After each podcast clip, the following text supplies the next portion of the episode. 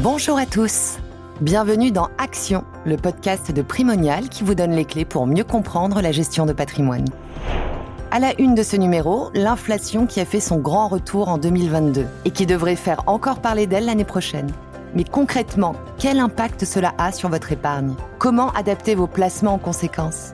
Voici les questions auxquelles nous essaierons de répondre avec notre expert. Ensuite, dans la rubrique Le décodeur, nous verrons comment l'investissement responsable s'est emparé de l'immobilier commercial. Enfin, dans la rubrique Parlons épargne, nous vous présenterons toutes les subtilités des dons aux associations. Mais commençons sans plus attendre avec notre rubrique à la une. À la une. En seulement quelques mois, l'inflation a fait son grand retour. Selon Eurostat, elle devrait s'élever cette année à 6% en France. En Europe, elle devrait même atteindre 10%. Les prévisions indiquent qu'elle se maintiendra à un niveau proche de 5% au moins jusqu'à fin 2023. Au-delà du pouvoir d'achat, cette situation aura un impact profond sur votre épargne. Pour faire le point, nous accueillons Nadine Trémolière, directrice de Primonial Portfolio Solutions, pôle dédié au conseil en allocation d'actifs. Nadine, bonjour. Merci d'être avec nous.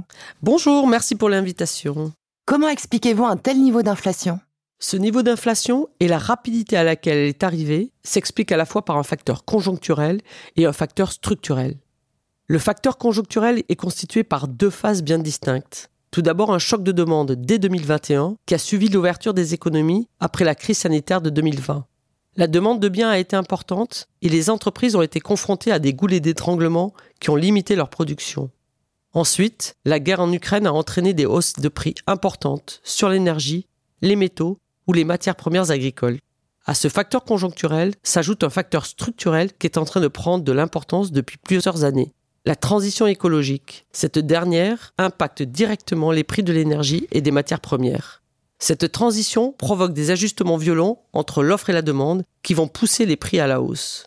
Par exemple, les producteurs de pétrole hésitent aujourd'hui à investir dans les nouveaux gisements ce qui contribue à la rareté de l'offre et entraîne indirectement les prix à la hausse. Ces deux facteurs ont donc un impact direct sur le prix des matières premières. Or, elles sont à la base de tous les types de production. Leur hausse se répercute donc sur les biens finis et les services. C'est ce qui explique le fait que l'inflation a connu une évolution aussi rapide. Reste désormais à savoir si elle va se traduire par une hausse importante des salaires, qui, le cas échéant, pourrait avoir un effet amplificateur. Et quelles sont les conséquences de cette forte inflation sur l'épargne des Français? C'est bien sûr très mauvais. L'inflation est un poison pour tous les actifs financiers. Cette année, rares seront les placements qui pourront afficher un rendement supérieur au taux actuel d'inflation. Si on prend une allocation référence composée de 50% d'actions et de 50% d'obligations, ce panier affiche la performance la plus basse depuis 100 ans. Nous sommes vraiment dans une situation inouïe la grande majorité des produits d'épargne afficheront un rendement réel négatif. Concrètement, cela veut dire que la valeur de votre épargne va baisser. Quelle stratégie mettre en place pour protéger son épargne? Dans un tel environnement, il est donc inutile de changer tout son portefeuille. Il faut simplement espérer que les banques centrales parviennent à juguler rapidement l'inflation. Y a-t-il quand même des classes d'actifs qui s'en sortent mieux? Très peu. Même l'or, qui était une valeur refuge et qui avait fortement monté dans les années 70 lors de la dernière période de forte inflation, baisse depuis le début de l'année. S'il fallait chercher un petit motif d'espoir, c'est le dollar qui est le grand gagnant de l'année et qui à ce titre a un peu remplacé l'or comme valeur refuge. Au niveau sectoriel, les matières premières ont profité des tensions structurelles et conjoncturelles que nous avons évoquées tout à l'heure. On peut également citer l'immobilier, qui est relativement résilient dans cet environnement et qui a l'avantage d'avoir les loyers indexés à l'inflation. Mais encore une fois, l'urgence est de contenir l'inflation. Les banques centrales mettent justement en place des politiques monétaires très restrictives. Est-ce le moment d'investir dans les obligations? Les banques centrales ont effectivement abandonné leur politique de taux zéro et cela se ressent fortement sur l'ensemble de la courbe des taux. Par exemple, le taux à 10 ans français est déjà repassé au-dessus de 2,50, alors qu'il était proche de zéro il y a 18 mois. Néanmoins, sur le marché obligataire, il convient de distinguer deux catégories, les obligations d'État et les obligations d'entreprise. Alors que les taux se tendent sur toutes les obligations d'État, les spreads de crédit ont continué à s'écarter. On est au-dessus de 100 points de base entre les obligations d'État et des obligations d'entreprise de qualité, et cela monte à 500 points de base pour les entreprises les plus risquées. Concrètement, pour des obligations investment grade européennes, le rendement est autour de 4%, mais pour des obligations à haut rendement, on monte à 7 voire 8%. Il y a donc clairement des opportunités d'investissement sur le marché obligataire. Attention néanmoins, on n'est pas encore arrivé à la fin du cycle. On l'a vu, les sources d'inflation sont encore nombreuses. Les banques centrales vont donc continuer à mener une politique monétaire d'austérité et les taux peuvent continuer à monter. Pour profiter au mieux des opportunités, la meilleure solution est pour moi les fonds obligataires datés. Il s'agit d'une solution de placement obligataire dont la durée de vie est déterminée à l'avance, ainsi que son rendement. Et qu'en est-il des marchés actions? Les attentes de bénéfices futurs des entreprises sont mangées par la hausse des taux, rendant les actions mécaniquement moins rémunératrices. Les investisseurs préfèrent alors se tourner vers des obligations, comme celle de l'État américain par exemple, un actif sans risque qui, avec la hausse des taux, est presque aussi rémunérateur que le marché des actions, environ 3,30 sur 10 ans. D'après vous, sur quel secteur faut-il miser? Pour les secteurs d'activité à privilégier, tout dépend du scénario économique que vous anticipez. Le premier est que l'inflation commence à baisser, la croissance économique reste au rendez-vous, même si les banques centrales continuent de monter les taux. C'est alors plutôt favorable à deux catégories d'actions. Les cycliques, comme les autos et les matériaux de base, et les actions dites value, notamment les valeurs bancaires, qui toutes deux profitent de cette croissance économique. Les valeurs de croissance, technologiques ou la consommation discrétionnaire, en revanche, sont ici à proscrire, car elles sont les plus sensibles à la hausse des taux. Deuxième scénario, les banquiers centraux continuent d'augmenter les taux, ce qui finit par faire baisser l'inflation et partant les taux d'intérêt aussi. C'est alors justement les valeurs de croissance qui sont à privilégier. Troisième hypothèse, l'inflation est toujours là, mais la croissance économique patine. Dans ce cas, tous les secteurs seront pénalisés. Aujourd'hui, personne n'est capable de dire vers quel scénario on se dirige. Le mot d'ordre est donc plus que jamais la diversification. Merci Nadine pour votre analyse. L'inflation est un sujet que nous continuerons de suivre en 2023 car il impacte fortement notre épargne. Passons maintenant à notre rubrique Le décodeur. Le décodeur, le décodeur. Le décodeur. En Europe, le secteur immobilier représente 40% des consommations d'énergie et 36% des émissions de gaz à effet de serre, selon la Commission européenne. Pour respecter la trajectoire d'une hausse de la température mondiale de seulement 1,5 degré d'ici à 2100, il faudrait que l'immobilier soit quasi décarboné en 2050, d'après la stratégie nationale bas carbone portée par la France. Si la tâche s'annonce ardue, elle n'est pas encore impossible. Daniel Weil, directeur recherche, stratégie et développement durable chez Primodial Reim, nous explique les grands chantiers à mener pour réussir cette mutation. Bonjour Daniel. Bonjour. Comment le secteur de l'immobilier peut réduire son impact carbone? Alors d'abord, euh, qu'est-ce qu'un immeuble? Un immeuble, c'est un terrain, c'est des murs, c'est des équipements sur ces murs, et c'est le raccordement, un ensemble de réseaux, euh, gaz, électricité, assainissement. Et finalement, les actions de décarbonation qu'on va typiquement faire sur un immeuble, bah, ça va consister à agir bah, d'abord au niveau du terrain, ne pas artificialiser les sols, au niveau de l'immeuble, euh, les matériaux de construction, béton bas carbone, bois, etc., dans le meilleur des cas.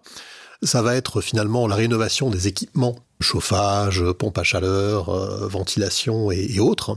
Et puis ça va être le changement de source d'énergie on peut être euh, raccordé à, des énergies euh, extrêmement intensives en carbone. Typiquement le charbon, c'est plutôt pour nos actifs situés en, Allemagne qui a un mix énergétique très focalisé sur le charbon, le gaz évidemment, et puis l'électricité avec une composante nucléaire qui est moins intense en carbone.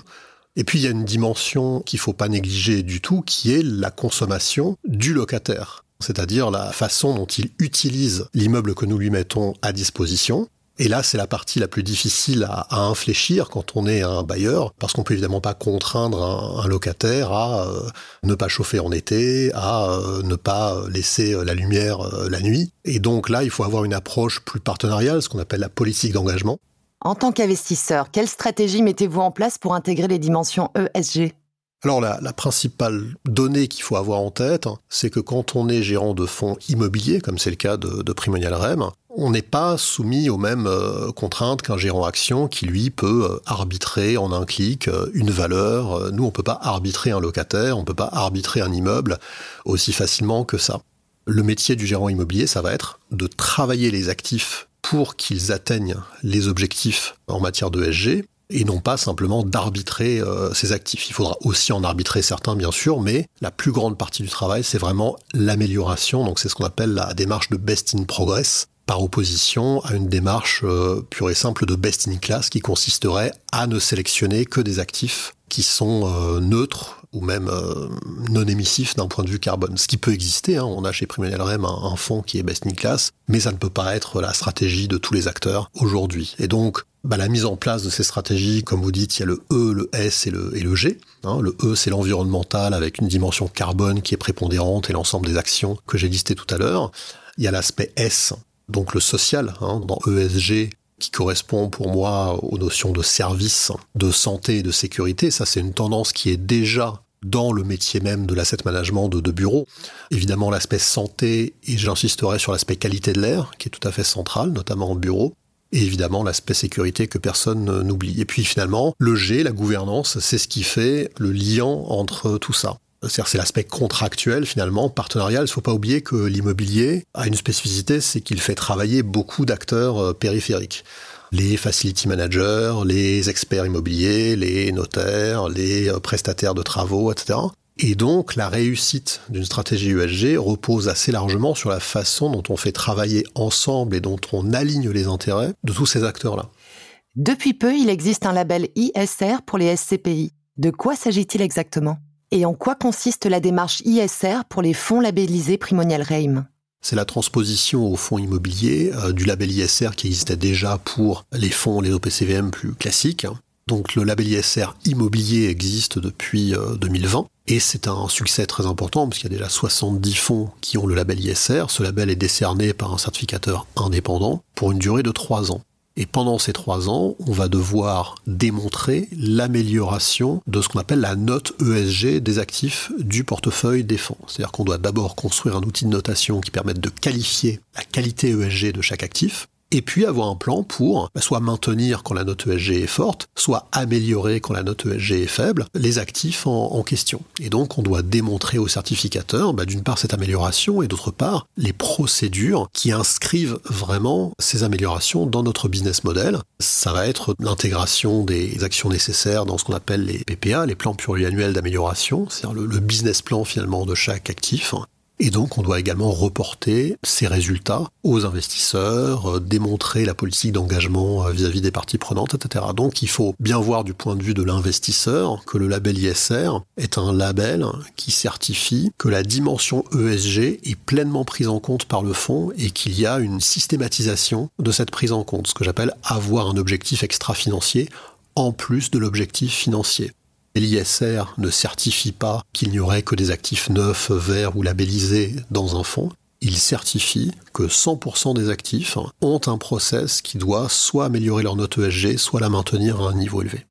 Est-ce que l'intégration de ces critères a un impact sur la performance des SCPI alors c'est difficile à dire aujourd'hui parce que l'ensemble des travaux, des coûts qui sont évidemment nécessaires sont très étalés dans le temps puisqu'il s'agit en fait d'actions euh, chirurgicales au cas par cas sur chaque euh, actif. Ici, une végétalisation du toit, ici, un changement euh, d'équipement, ici, une isolation, etc. etc. Donc c'est vraiment des actions au cas par cas sur les immeubles étalées dans le temps.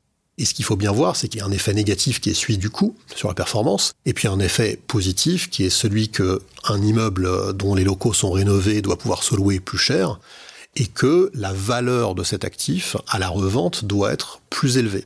Donc, selon les actifs, l'effet négatif va l'emporter ou les effets positifs euh, vont l'emporter. Mais donc, au niveau d'un fonds, c'est assez difficile, d'autant plus que les expertises doivent encore prendre en, compte et mieux prendre en compte l'aspect carbone, l'aspect ESG dans la valorisation des actifs. Ça, c'est une évolution qu'on va voir dans les prochaines années. Nous, on fait le pari que les immeubles qui ont eu ce que j'appellerais un traitement ESG, dont on a les données historiques, dont on a les données de l'amélioration, sur lesquelles on a fait le travail, ces actifs-là seront plus liquides que les actifs sur lesquels on ne l'a pas fait. Merci pour votre analyse. Si vous êtes intéressé par ce type d'investissement, n'hésitez pas à contacter un conseiller en gestion de patrimoine. Il saura vous conseiller une SCPI correspondant à vos attentes personnelles et à votre objectif patrimonial. Nous donnons maintenant la parole à nos auditeurs dans la rubrique Parlons épargne. Parlons épargne. Parlons épargne. Aujourd'hui, c'est Marie, 48 ans de Toulouse, qui souhaite avoir des informations sur les dons réalisés aux associations. Elle se demande quels sont les organismes qui permettent de bénéficier de la réduction d'impôt sur le revenu. Pour répondre à cette question, nous accueillons Georges Omsi, conseiller en gestion de patrimoine chez Primonial Gestion Privée. Bonjour et merci pour l'invitation. Pour obtenir une réduction d'impôt, le don doit être réalisé au profit d'un organisme remplissant les trois conditions suivantes. Être à but non lucratif, avoir un objet social et une gestion désintéressée, ne pas fonctionner au profit d'un cercle restreint de personnes. Pour donner quelques exemples à Marie et être plus concret, elle pourra par exemple réaliser un don à des organismes d'intérêt général, à des associations ou fondations reconnues d'utilité publique, ou encore à des fonds de patrimoine. Comme vous le voyez, la liste des organismes concernés par cette réduction d'impôt est large. Marie peut donc en profiter pour choisir un secteur qui lui tient particulièrement à cœur. Concrètement, comment Marie fait-elle pour faire un don? Le don peut prendre plusieurs formes. Le plus courant et le plus simple est le versement d'une somme d'argent. Mais cela peut se faire par un don en nature, comme le don d'une œuvre d'art, ou l'abandon de revenus ou de produits comme l'abandon de droits d'auteur. Autre point intéressant à savoir, Marie peut également, sous certaines conditions, faire passer les frais engagés dans le cadre d'une activité bénévole, comme un don. Et comment la réduction d'impôt sera calculée? La réduction d'impôt va dépendre de l'organisme auquel vous donnez. On distingue trois cas. Le premier concerne les organismes d'intérêt général ou reconnus d'utilité publique. Dans ce cas, la réduction d'impôt est de 66% du don. Le deuxième cas de figure s'applique aux organismes d'aide aux personnes en difficulté et aux victimes de violences domestiques. Pour les dons inférieurs à 1000 euros, la réduction d'impôt est de 75% du montant. Après 1000 euros, la réduction est de 66%. Le dernier cas concerne les dons occultes. Pour les versements faits en 2022, la réduction de 75% s'applique dans la limite d'un don de 554 euros. Pour la partie du don qui dépasse la limite annuelle, la réduction d'impôt est de 66%.